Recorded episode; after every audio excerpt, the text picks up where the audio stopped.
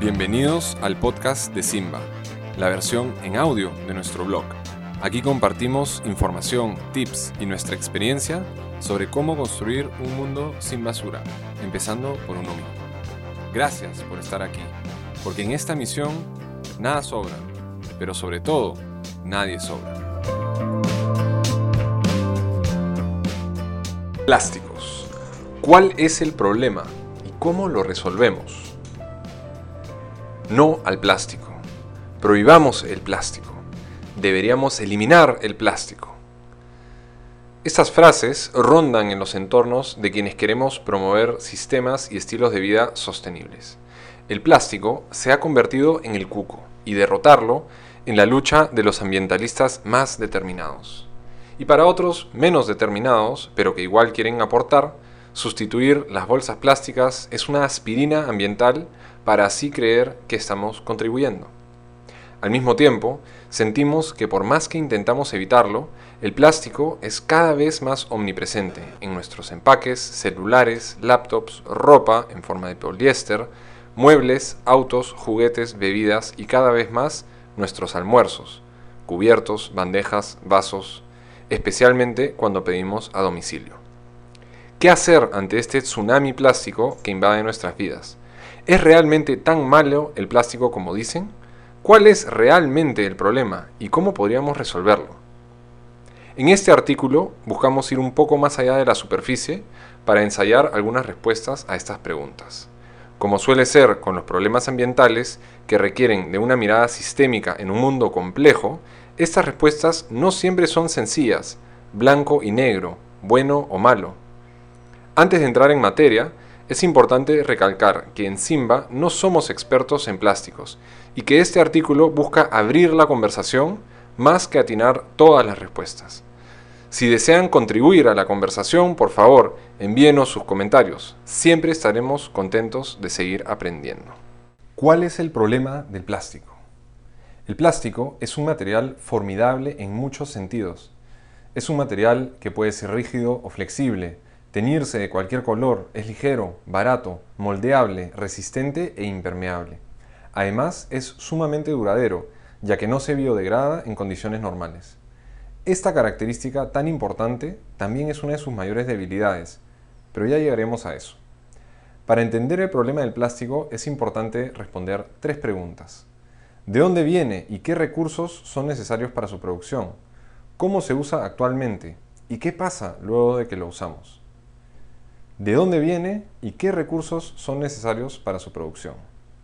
El primer problema del plástico es que la mayoría se obtiene de recursos no renovables, específicamente petróleo y gas, cuya extracción representa un costo ambiental enorme. También existen plásticos producidos a partir de materia vegetal, llamados bioplásticos, pero aún representan una fracción muy pequeña de la producción total. El plástico se obtiene a través de un proceso de refinación del hidrocarburo que pasa por un proceso de polimerización, es decir, un proceso de presión y temperatura que causa una reacción química para formar cadenas de moléculas llamadas polímeros.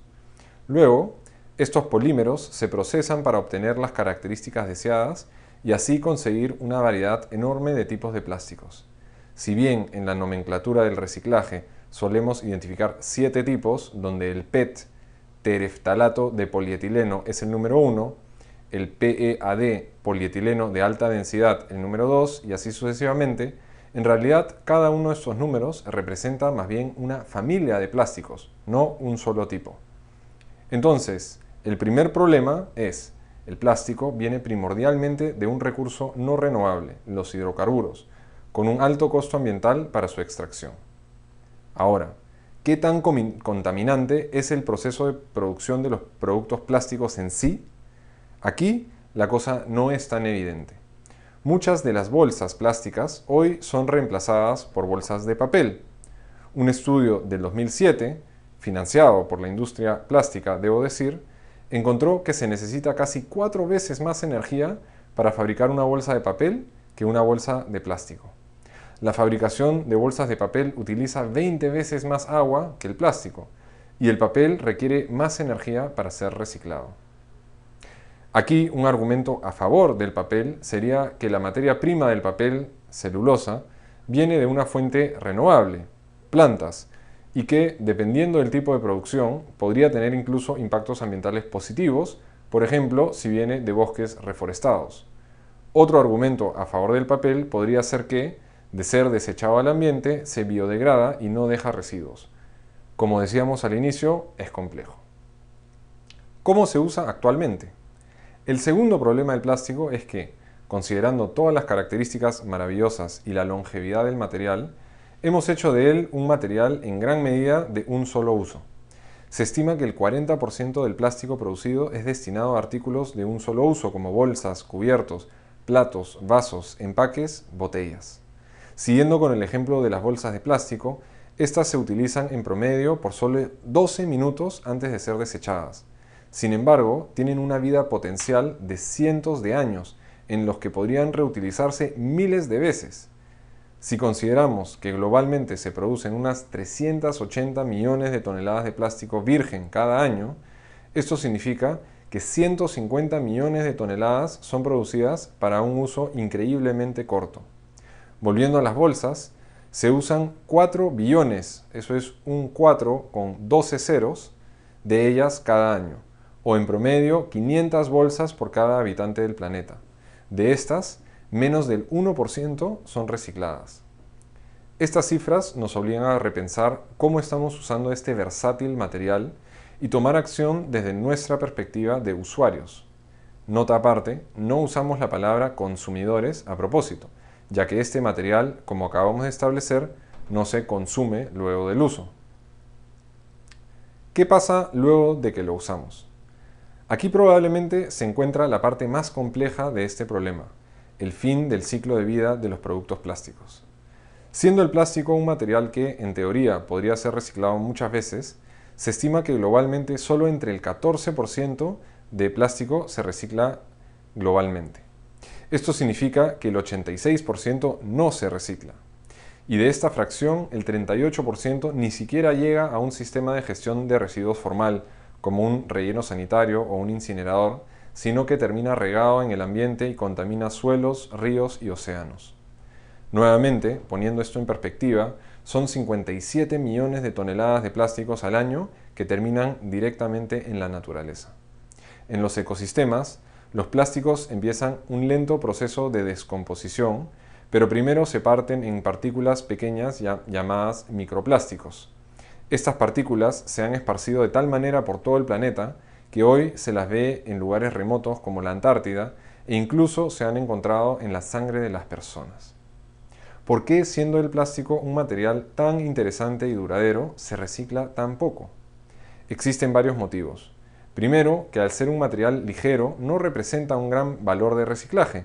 El mundo del reciclaje se mueve por toneladas. Segundo, que al existir una enorme diversidad de tipos de plásticos, cada tipo requiere una tecnología distinta para su reaprovechamiento, creando un reto técnico grande para las industrias de reciclaje. Y tercero, que mucho del plástico se encuentra sucio con grasas y alimentos, lo cual para limpiarlo complejiza mucho los procesos a nivel técnico y por ende encarece los procesos de reciclaje.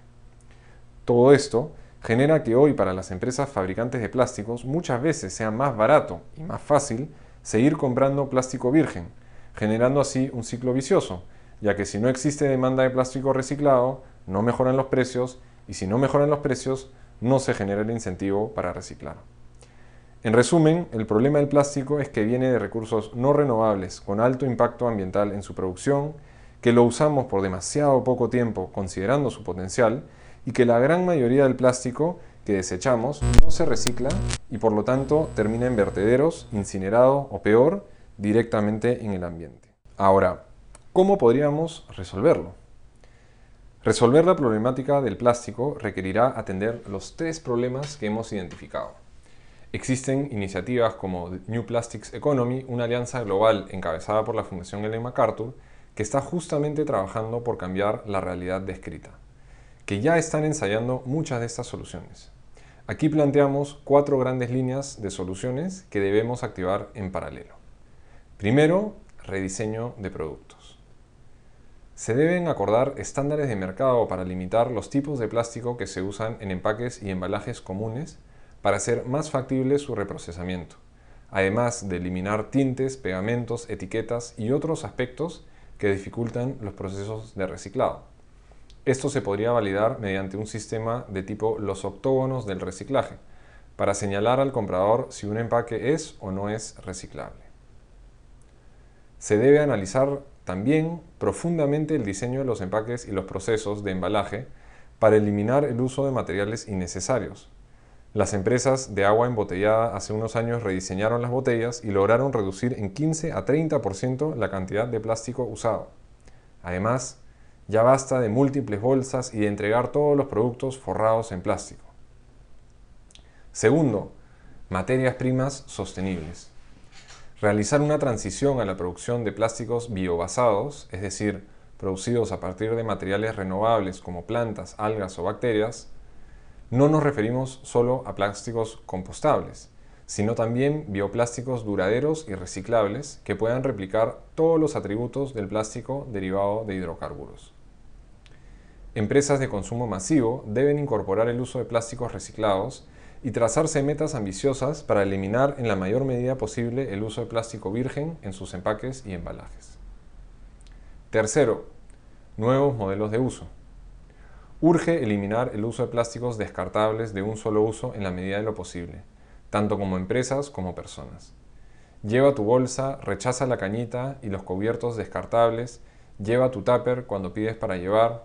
Aquí hay mucho que podemos hacer en el día a día. Implementar sistemas de reutilización con productos duraderos como botellas retornables. Están surgiendo modelos interesantes en torno a esta propuesta como Algramo en Chile o Loop en los Estados Unidos. Cuarto, fin del ciclo de vida.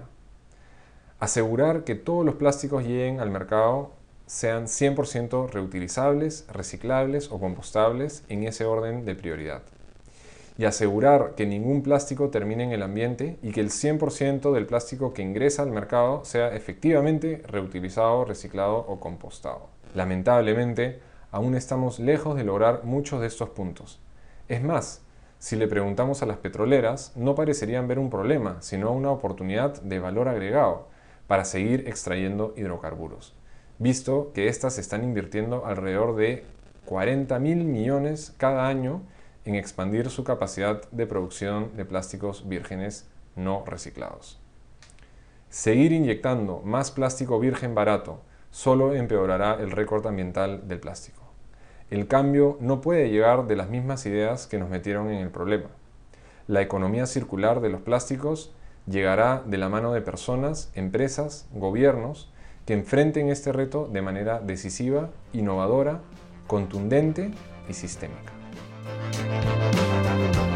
Aquí terminamos el episodio de hoy y ahora es tiempo de aplicar lo aprendido. Queremos conocerte. Búscanos en nuestras redes sociales como arroba Simba Perú, Simba con N, o visita nuestro blog en www.simba.pe. Nos escuchamos muy pronto.